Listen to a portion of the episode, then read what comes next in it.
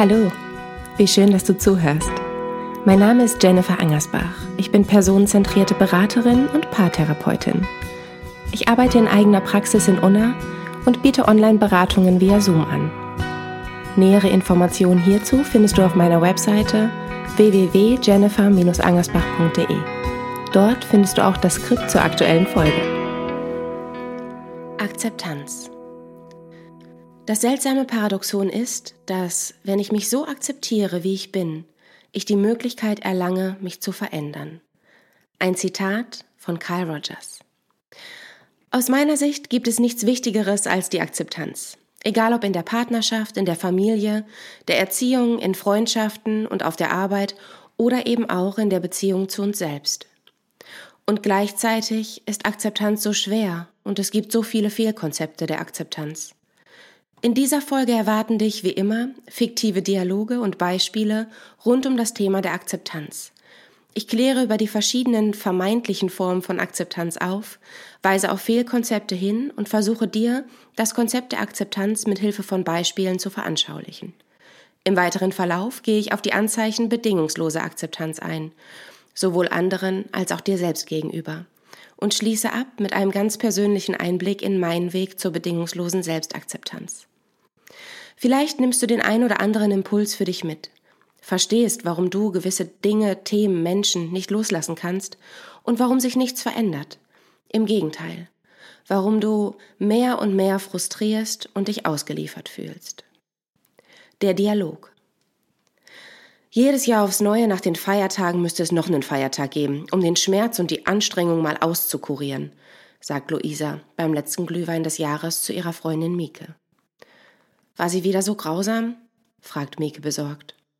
Grausam trifft es. Ständig diese Spitzen. Das Geschenk war falsch, trotz Wunschzettel auf Amazon, das Essen war ihr zu fettig und mein Kleid fand sie unangemessen. Mieke reißt empört die Augen auf. Was? Das Kleid war Bombe und deine Gans ist der Hammer, sagt sie ermutigend. Luisa zuckt mit den Schultern. Du nimmst dir das ganz schön zu Herzen, was? Luisa kneift die Augen zusammen. Naja, es ist halt meine Mama. Plötzlich wird ihr flau im Magen und sie ergänzt. Wie war es denn bei dir? Alleine, ohne Familie. Mieke blickt nach unten. Ich war traurig und fühlte mich alleine und dennoch war ich froh, dass ich es durchgezogen habe. Bereits am zweiten Weihnachtstag fühlte ich mich sehr erleichtert. Das war definitiv besser als in den Jahren davor. Wie hast du es denn geschafft, dich da so rauszuziehen? Naja, ich hab mich nicht rausgezogen, sondern bin ja rein ins Gefühl. Mika hat offenbar nicht verstanden, was Luisa meint. Luisa nickt und formuliert ihre Frage um. Naja, und woher hast du den Mut genommen, den Kontakt abzubrechen? Loszulassen? Ich habe halt gemerkt, dass ich das, wonach ich mich sehne, eh nicht von ihr bekomme. Ich hoffte all die Jahre darauf, irgendwann die liebevolle, fürsorgliche Mama zu haben. Hab versucht, mich anzupassen hab ihr Vorwürfe gemacht, war wütend und wurde enttäuscht und verletzt. Ich glaube, ich habe akzeptiert, dass sie, auch wenn sie meine Mama ist, mir nicht gut tut und nicht das war oder ist, was ich brauche. Das ist traurig, aber das ist halt einfach die Realität. Also muss ich mich einfach abfinden damit? fragt Luisa und kneift die Augen zusammen. Nee, abfinden wäre ja jetzt das Gleiche. Also das gleiche wie jetzt, nur eben ohne die Hoffnung auf Veränderung. Dich trifft es doch voll, was deine Mama sagt. Aber wenn du akzeptierst, wie sie ist, dann ist die Diskrepanz zwischen dem, was sie tun soll und dem, was sie tut, ja auch nicht mehr so krass. Was macht dieser Dialog mit dir? Kennst du die Verzweiflung, wenn du dich so sehr nach etwas oder jemandem sehnst und es einfach nicht bekommst, egal wie sehr du dich anstrengst und anpasst, dich verstellst und bemühst?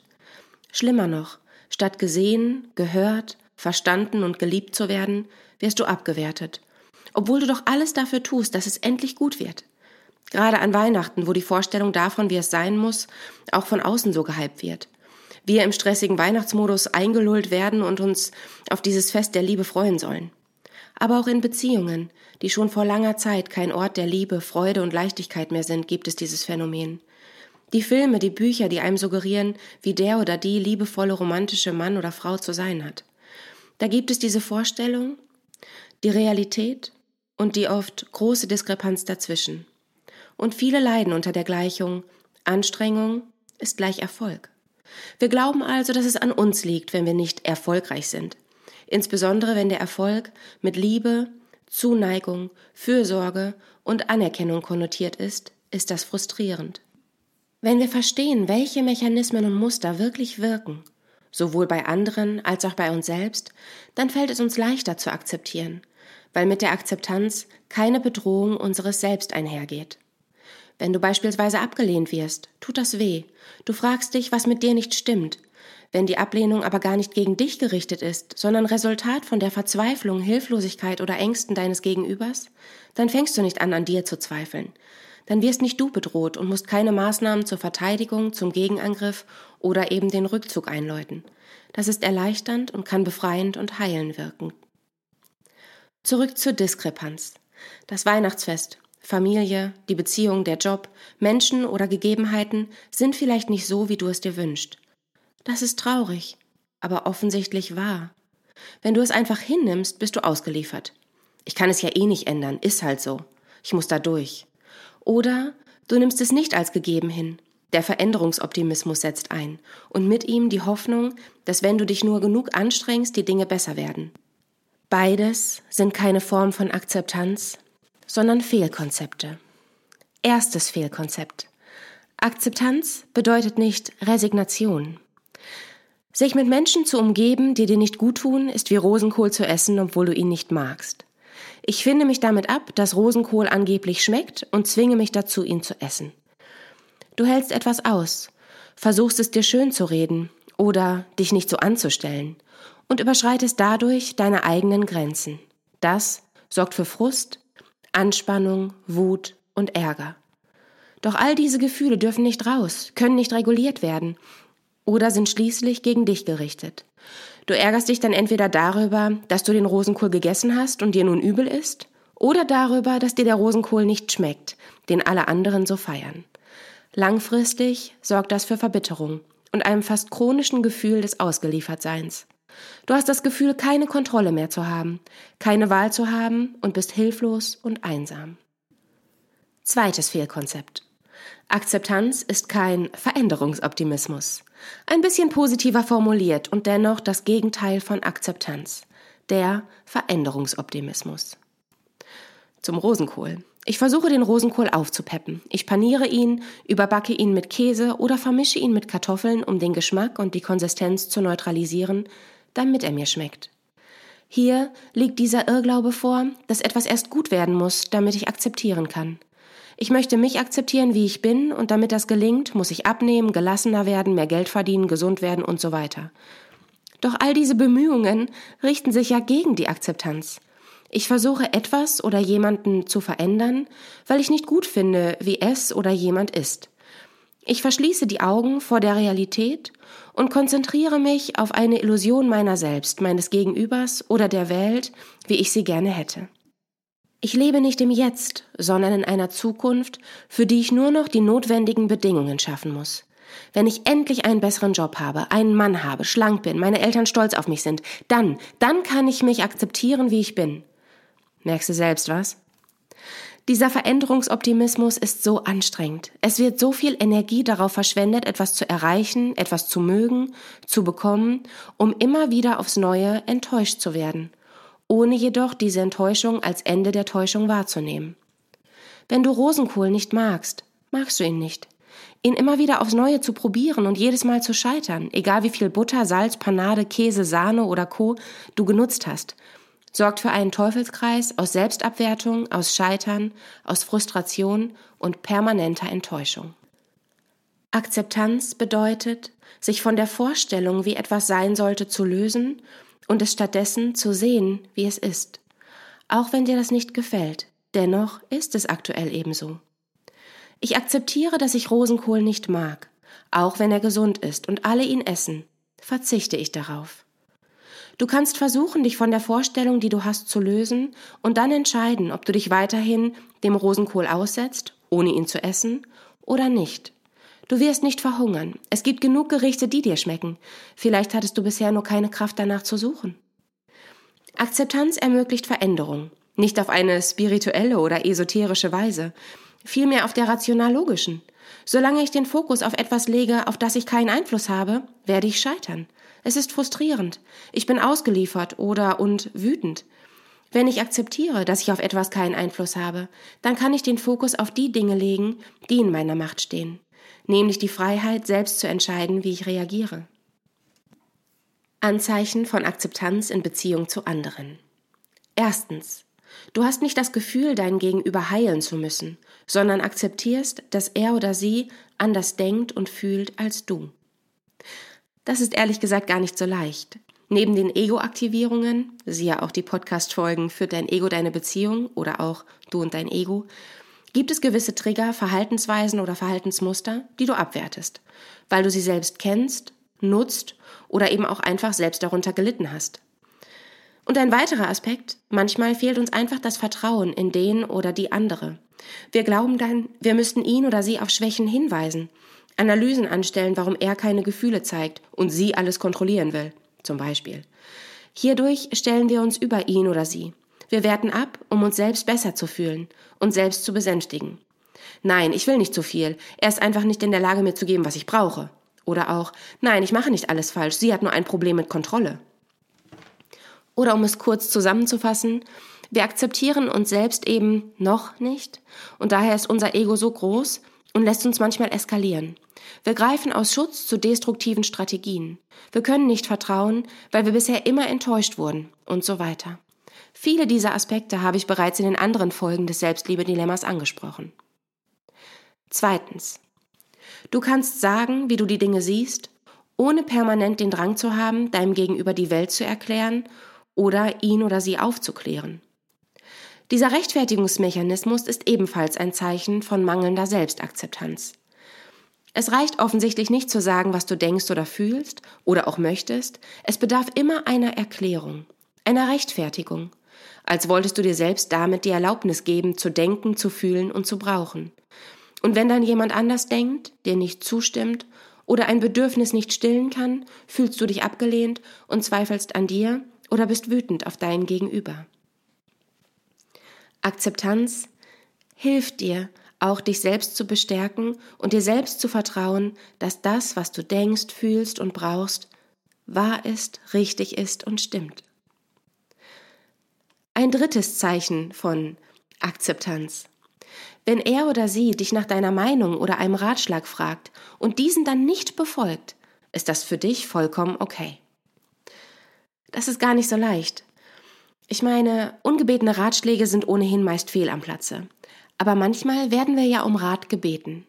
Wird dieser Rat dann nicht befolgt, hinterfragt oder und kritisiert, geschieht ähnliches wie bereits bei Punkt 1 und 2. Wir fühlen uns abgelehnt. Dabei hat das ja nichts mit uns zu tun. Wir tragen weder die Verantwortung noch die Konsequenzen. Eigentlich wie anmaßend, wenn wir dann wütend sind und wie sehr unser Ego uns scheinbar kontrolliert. Ein viertes Zeichen von Akzeptanz. Du respektierst und erkennst die Art, wie er oder sie mit Problemen, Stress oder Schmerz umgeht, an. Manche Menschen ziehen sich zurück, andere weinen laut, auch vor anderen. Wieder andere möchten reden, gehört werden, drehen sich immer wieder im Kreis. Es scheint, als suhlen sie sich im Selbstmitleid. Es gibt verschiedene Strategien der Selbstregulation. Jede ist sinnvoll, gut und wichtig. Es bedarf hier vor allem Raum, Sicherheit, Verständnis und Mitgefühl, statt Druck, Ablehnung und guter Ratschläge. Doch manchen fällt das Aushalten schwer, weil sie sich nicht gut abgrenzen, sich verantwortlich fühlen und mitleiden, statt mitzufühlen. Andere sind genervt von zu viel Schwäche und Bedürftigkeit, weil sie beides ablehnen, auch für sich selbst, und wieder andere fühlen sich nutzlos und unwichtig, wenn man seine Sorgen nicht mitteilt. Vertraue darauf, dass jeder Mensch gut ist und danach strebt, sich selbst zu aktualisieren. Jeder in seinem Tempo, jeder mit den Fähigkeiten, die ihm oder ihr zur Verfügung stehen. Das gilt übrigens auch für dich selbst. Erlaubst du anderen zu sein, wie sie sind? Oder zweifelst du noch zu sehr an dir selbst? Die Akzeptanz anderer hat viel mit der eigenen Akzeptanz zu tun. Wie hoch ist eigentlich deine Akzeptanz dir selbst gegenüber? Akzeptierst du, dass andere anders denken, handeln und fühlen als du und wertest dich deswegen selbst nicht ab oder andere auf? Kannst du sagen, wie du die Dinge siehst, ohne permanent den Drang zu haben, dich rechtfertigen, erklären oder anpassen zu müssen, um zu gefallen? Wenn dir jemand seine Sicht der Dinge mitteilt und dir einen Ratschlag gibt, fühlst du dich dann genötigt, diesen umzusetzen? Verurteilst du dich dafür oder zweifelst du, weil du es eben nicht so siehst oder nicht umsetzen kannst und willst? Respektierst und erkennst deine Bedürfnisse an und sorgst für dich in dem Maße, wie du es brauchst? Mein ganz persönlicher Weg zur bedingungslosen Akzeptanz. Ich kenne sowohl die Situation, nicht akzeptiert zu werden, als auch die Situation, selbst nicht zu akzeptieren. Logisch, beides bedingt sich ja offensichtlich. Und genau darum ist es mir so wichtig, dass beide Seiten verstanden und keine Seite abgewertet wird. Ich möchte nicht abgewertet werden, wenn ich es gut meine, und ich möchte nicht abgewertet werden, wenn ich mich verunsichern lasse. Wenn mein Ego mich kontrolliert, ich mich angegriffen fühle und entsprechend auf Verteidigung gehe, ich mich bedroht fühle und schwere Geschütze auffahre, dann ist das sicherlich nicht sonderlich konstruktiv, weder für mich noch für mein Gegenüber. Aber ja ganz offensichtlich das Einzige, wozu ich gerade in der Lage bin. Und es gibt immer wieder Momente, in denen auch mein Ego mich kontrolliert, in denen ich mich beschütze, in denen ich mich rechtfertige, mich verteidige, in denen ich mich angegriffen fühle und dann für mich sorge, in dem Maße, wie es mir in dem Moment möglich ist. Mittlerweile gelingt es mir, mich im Anschluss selber rasch zu reflektieren und ich versuche eine gesunde Balance zu finden zwischen dem, was meins ist und dem, was eben nicht meins ist. Welchen Schuh ziehe ich mir an und welchen darf ich wirklich einfach da stehen lassen, weil er mir einfach nicht passt. Mittlerweile gelingt es mir immer besser, mich mit Ratschlägen zurückzuhalten, Raum zu geben statt zu nehmen. Vor allem privat. Früher, da war das anders. Früher wollte ich unbedingt gesehen und gehört und geliebt werden und dachte, dass ich unter anderem durch kluge Ratschläge genau diese Anerkennung bekomme. Ich galt als der Erklärbär. Menschen schätzten meine Meinung, kurzfristig. Und selbst wenn ich mit meiner Analyse oder meinem Rat recht hatte, so hat sich niemand aufgrund dessen geändert. Im Gegenteil. Menschen fühlten sich eher klein neben mir, waren verunsichert, insbesondere in der Partnerschaft. Das tut mir mittlerweile leid. Und gleichzeitig verstehe ich mittlerweile auch, warum ich so gehandelt habe. Ich habe mich immer verantwortlich gefühlt. Ich wollte mich kümmern, da sein und je nach Konstellation selber gehört und verstanden werden. Ich wollte, dass Menschen von mir profitieren, um meinem Dasein einen Sinn zu geben. Und wenn ich liebte, dann wollte ich so geliebt werden, dass ich endlich Frieden mit mir und meiner Vergangenheit schließen konnte. Jeder Mensch hat seine Themen, seine Geschichte. Jeder Mensch hat Dinge, die ihn oder sie stören. Ich kann niemanden ändern und ich kann mit anderen nichts kompensieren. Selbstliebe, Akzeptanz, Heilung, Frieden, sogar Weltfrieden und eben auch Veränderung. All das beginnt in dir. Nicht in mir, nicht in ihm, nicht in ihr, in dir. Du bist willkommen auf dieser Erde, weil du bist. Niemand wird sich für dich oder wegen dir ändern, außer dir selbst. Niemand wird dir inneren Frieden geben, dich verändern oder dir den für dich richtigen Weg zeigen. Das kannst du nur selbst. Und das darfst du. Es gelingt, wenn du akzeptierst. Nein, nicht resignierst oder dich abfindest, sondern wenn du dich akzeptierst, wie du bist, dir verzeihst, dich annimmst und den Fokus dann darauf legst, worauf du einen Einfluss hast. Und vielleicht kannst du versuchen, einfach mal zu überlegen, was du an dir selbst alles gerne ändern würdest, was du nicht akzeptierst. Überlege dir Eigenschaften, die du nicht magst, vielleicht auch äußere Eigenschaften, die du abwertest. Und versuche dann, dich selbst zu verstehen und überlege, warum bist du so ungeduldig? Warum machst du nicht öfter Sport? Warum fährst du manchmal aus der Haut? Warum bist du dramatisch? Warum bist du nah am Wasser gebaut? Warum versuchst du immer alles und jeden zu kontrollieren? Und versuche mit Neugier, Interesse und bedingungsloser positiver Zuwendung zu verstehen, woher dein Wunsch nach Kontrolle kommt. Du möchtest dich beschützen. Und warum bist du so ungeduldig? Vielleicht, weil das Leben endlich ist? Es gibt für sämtliche Eigenschaften, für sämtliche Verhaltensweisen, Muster, eine Erklärung und einen guten Grund. Begib dich auf die Suche nach deinem guten Grund oder nach deinen guten Gründen, warum du bist, wie du bist, dich verhältst, wie du dich verhältst. Und ja, wenn du dich verstehst, dann fällt es dir leichter, dich zu akzeptieren. Und dann suche nach Alter Alternativen. Überlege dir, welche Eigenschaften du vielleicht tatsächlich aufgeben kannst. Wenn ich kein Urvertrauen verspüre, wenn ich mich bisher nie wirklich auf jemanden verlassen konnte, wenn ich nie die Erfahrung gemacht habe, dass alles schon gut wird, dann würde ich meinen Wunsch nach Kontrolle oder meine Strategie, alles zu kontrollieren, nicht beiseite legen. Das wäre grob fahrlässig. Aber vielleicht fallen dir ja Momente ein, wo alles gut wurde, wo du verstanden worden bist. Vielleicht fallen dir Menschen ein, denen du vertraust, wo du nicht alles kontrollieren musst. Und dann siehst du, es ist dir durchaus möglich, dich auch mal fallen zu lassen, aber eben nicht überall und bei jedem. Und das ist doch eigentlich schon ganz gut, oder? Und denk daran, du bist lebenswert, auch wenn du dich selbst nicht liebst.